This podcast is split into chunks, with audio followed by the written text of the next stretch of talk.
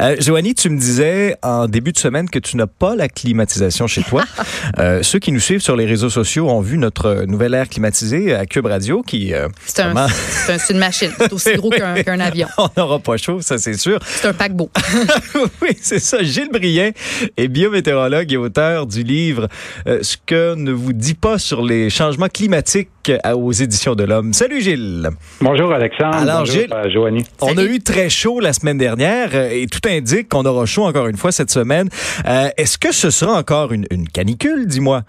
Ben oui, une deuxième canicule là qui va euh, nous donner des températures qui dépassent 30-31. Hein. Aujourd'hui, on vise le 32. Demain, ça se poursuit. Jeudi avec. Donc, trois jours consécutifs avec au-dessus de 30. Ben, c'est ça. Une canicule au Québec, d'habitude, on a une ou deux, là, mais cette ah année, on est bien, on est vraiment bien gâtés. Écoutez, on parlait des gens qui reçoivent des commentaires négatifs, les artistes, tout ça, euh, les annonceurs, tout ça. Mais les météorologues aussi en reçoivent des, siècles et des siècles.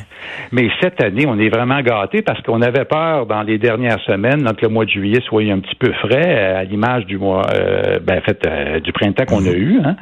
Mais ben non, c'est très bon là. Sauf qu'on voit un petit peu de fumée, hein, des feux de forêt présentement à Montréal. Si vous regardez dans le ciel, eh bien, c'est pas des cirrus. Là, il y a un voile de particules de cendres. On sait qu'il y a beaucoup d'incendies forestiers dans l'Ontario, dans l'Ouest, dans les prairies aussi du Canada. Puis tout ça avec les vents d'altitude, ben on a ça sur la casse aujourd'hui. Donc c'est une conséquence directe de tout ça. On sait qu'il y a une interdiction de faire des feux à ciel ouvert à certains endroits. Gilles, est-ce que c'est une tendance qu'on verra à la hausse, euh, le fait d'avoir de plus en plus de canicules comme ça été après été?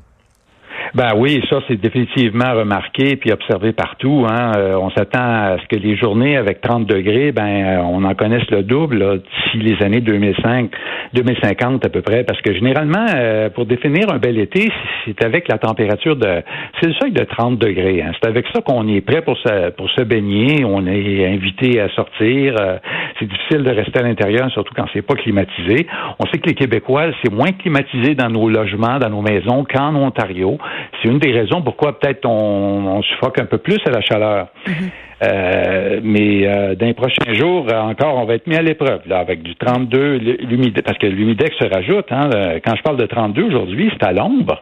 Euh, si vous avez un thermomètre là sur une brique chez vous, euh, directement exposé au soleil, c'est peut-être 36, 37, vous allez mesurer. Gilles, je suis, je suis contente que tu parles de, l'indice humidex parce que pour avoir fait la météo pendant longtemps, il y avait des commentaires des fois sur les médias sociaux où on me disait, mais ben là, pourquoi elle parle toujours de l'humidex, de l'humidité?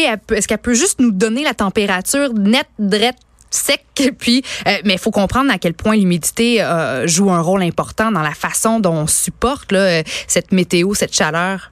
Ben oui, parce que quand vous allez au Nevada, à Las Vegas, vous allez supporter du 42, 43 degrés Celsius facile parce que c'est euh, très sec. Mm-hmm. euh, donc, euh, ça se supporte bien, mais quand l'air est très saturé d'humidité, votre corps peut pas se, se, se rafraîchir.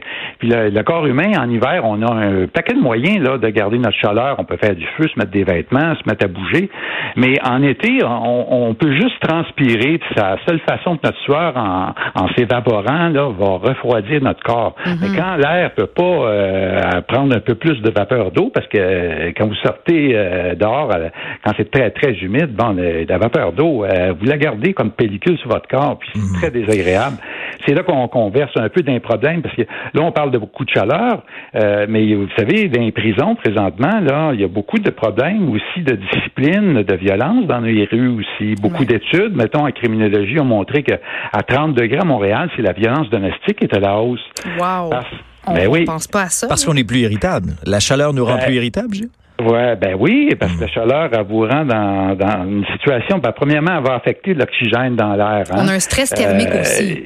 Ben oui, le stress est énorme, puis les gens supportent mal. C'est un système, euh, comme on dit, là, sympathique, système automatique du corps humain.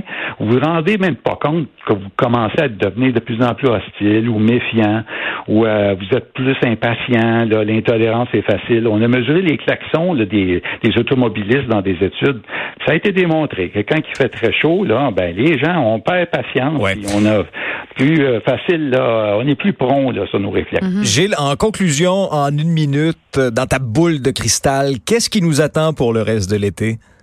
Ben, ça se prononce bien, en tout cas, pour les, prononce, euh, les, prochains jours. Euh, là, on voit par contre, là, à partir de jeudi, vendredi, vous allez entendre parler de Barry, la première tempête tropicale qui va naître dans ah le du Mexique. C'est une saison assez calme pour euh, les ouragans cette année. La saison a commencé le 1er juin, puis les experts s'attendent à à peu près une moyenne dans la saison aujourd'hui, ben, en fait, cette année. là C'est-à-dire peut-être trois ouragans majeurs pour à peu près six ouragans en tout.